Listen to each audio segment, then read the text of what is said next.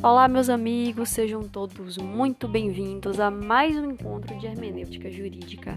Eu sou Stephanie Rício, sou sua professora que está conduzindo você ao longo de todo esse semestre nesta disciplina.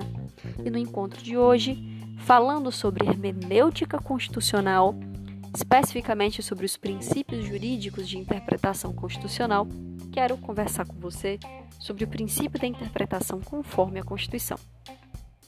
Vamos lá? Pegue sua caneta ou seu caderno, sente-se confortavelmente, pegue sua água e o seu cafezinho.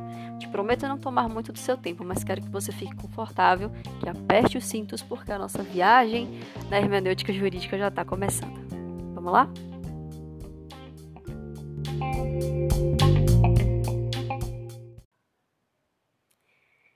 Bom, minha gente, não é novidade que as normas constitucionais elas podem ganhar significados diferentes a depender de como elas sejam interpretadas, de que técnica, de que método, de que intérprete. E vocês já viram comigo lá no iníciozinho de que quando uma norma constitucional muda o significado sem uma expressa alteração de seu texto, a gente tem o fenômeno da mutação constitucional. Mas sobre isso eu falo com vocês de forma mais minuciosa em sala. O que eu quero evidenciar é que, diante de normas plurissignificativas, polissêmicas, né, deve-se preferir a interpretação que mais se aproxime da Constituição ou seja, uma interpretação que não seja, que não faça frente ao texto constitucional, que não seja contrária a ele. Daí, o princípio da interpretação conforme a Constituição vai dizer que para que essa interpretação justa, conforme a Constituição aconteça, é preciso que sejam consideradas várias dimensões. Dimensões essas que são apontadas, seja pela doutrina, seja jurisprudência, destacando-se que a interpretação conforme vai ser implementada, em primeiro lugar, pelo Judiciário, não é? e, em última instância e de maneira final, pela Suprema Corte, pelo Supremo Tribunal Federal.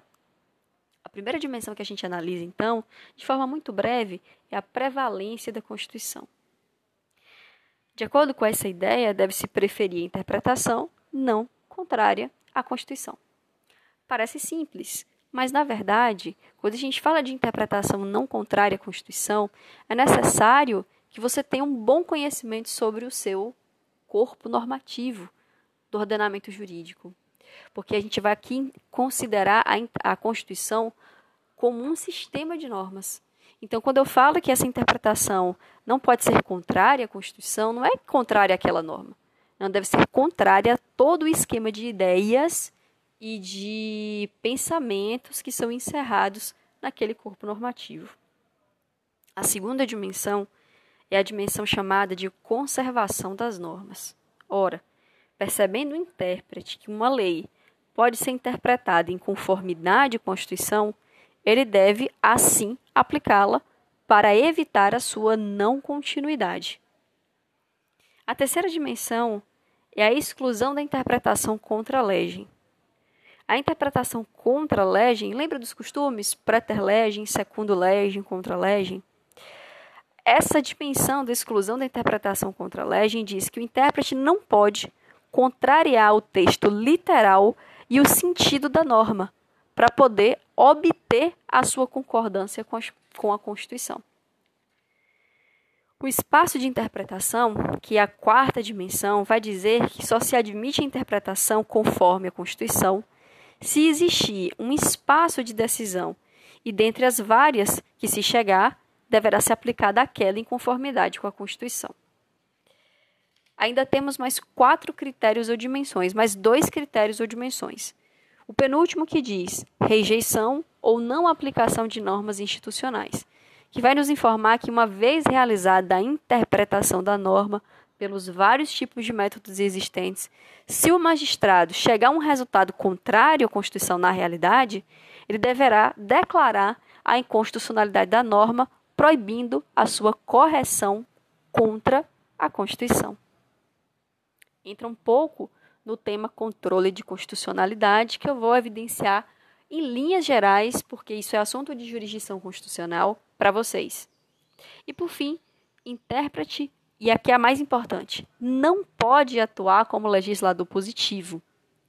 Não é aceitável a interpretação conforme a Constituição quando no processo da exegese se obtém uma regra nova, né? uma regra que é distinta daquela que foi objetivada pelo legislador, né? e com ela contraditória em seu sentido literal e objetivo. Entenda, intérprete, interpreta. Parece óbvio, mas em tempos como esse é necessário dizer: intérprete faz a, a extração do sentido. Intérprete não é legislador.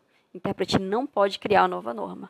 Portanto, deve se afastar qualquer interpretação em contradição com os objetivos pretendidos pelo legislador. Avançando, se a vontade do legislador violar a Constituição, aí é uma é uma ideia é uma, uma ideia bastante interessante, né? Que vai se chamar aí pela do, nova doutrina, pela melhor doutrina de decisões manipulativas. Sobre as decisões manipulativas e sobre os outros princípios importantes de interpretação constitucional, a gente vai desenvolver e eu vou falar para vocês na aula de hoje, quinta-feira, a partir das 18h50. 50. Eu tenho um encontro marcado com você. Um beijo, um abraço e tchau!